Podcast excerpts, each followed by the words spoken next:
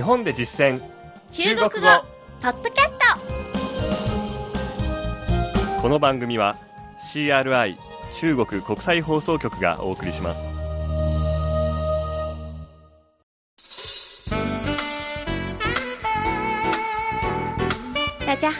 皆さんこんばんは。日本で実践中国語新年スペシャルの再放送です。ご案内は私超いい関東。梅田健ですこの講座では日本で出会う中国人との会話を目標に学んでいきます。中国人にとって最も重要な祝日春節がいよいよ2月16日にやってきます。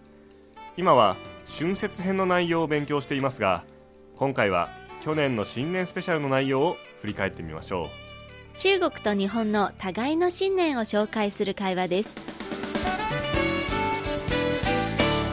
では本文を聞いてください。私が日本人役で張さんが日本を訪れた中国人の役です。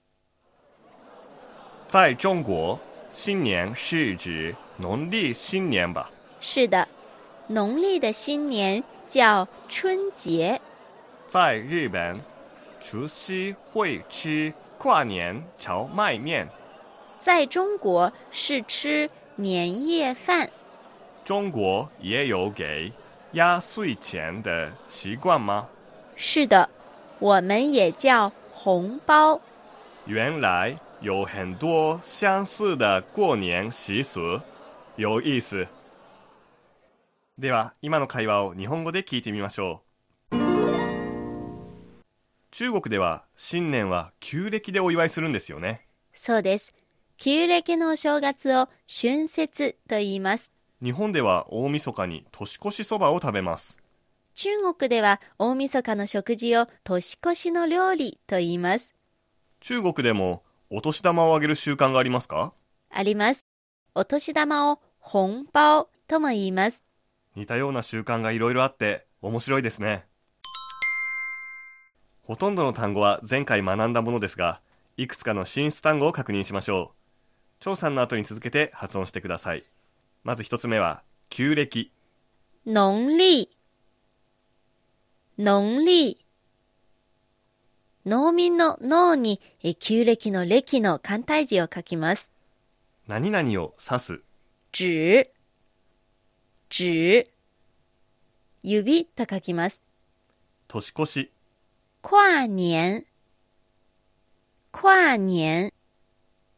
またぐ年と書いて年越しです新年を過ごす。過年過年過ごすの簡体字に年と書きます。先ほど言った跨年は年越しを過ごすという意味ですが、この過年は大晦日から春節のえ休み明け前までの期間を指します。そば。荞麦。面荞麦。面似たような。相似。相似。風俗と習慣。習俗。習俗。習慣の習という簡体字に風俗の俗と書きます。今回の単語は以上です。今週の構文は有意思何々が面白いです本文では中国と日本の年越しの習慣に似たような点があることを見つけて面白いですね有意思を使っていました何々が有意思というように使いますので、例えば映画が面白いは、这部電影有意思。这部電影有意思のように使います。部は映画を数える時の量詞です。また、もう一つの意味として、誰々のことを気に入っているという時にも使います。それでは A は B のことを気に入っているという時は？A 对 B 有意思。A 对 B 有意思。对を使います。A は B に対して好感を持っているという意味ですね表現の幅が広がる言葉ですねそれではもう一度本文を聞いてください今度は日本語訳に続けてゆっくりと読み上げます。皆さんも後に続いて話してみてくださいね。中国では新年は旧暦でお祝いするんですよね。在中国，新年是指农历新年吧？在中国，新年是指农历新年吧？そうです旧暦のお正月を春節と言います是的，农历的新年叫春节。是的，农历的新年叫春节。 日本では大晦日に年越しそばを食べます在日本，除夕会吃跨年荞麦面。在日本，除夕会吃跨年荞麦面。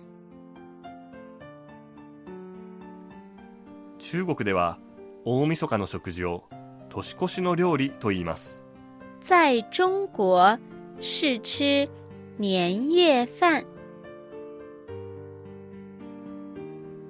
在中国是吃年夜饭。中国でもお年玉をあげる習慣がありますか？中国也有给压岁钱的习惯吗？中国也有给压岁钱的习惯吗？ありますお年玉を本場をとも言います是的，我们也叫红包。是的， 我们也叫红包。似たような習慣がいろいろあって面白いですね原来有很多相似的过年习俗，有意思。原来有很多相似的过年习俗，有意思。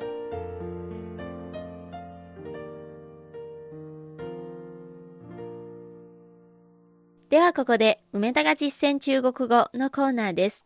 春節に欠かせないものといえば爆竹や花火。中国では春節期間中、街のあちこちに爆竹や花火を売る露天商が店を出します。早速、梅田さんも買いに行ってきたようです。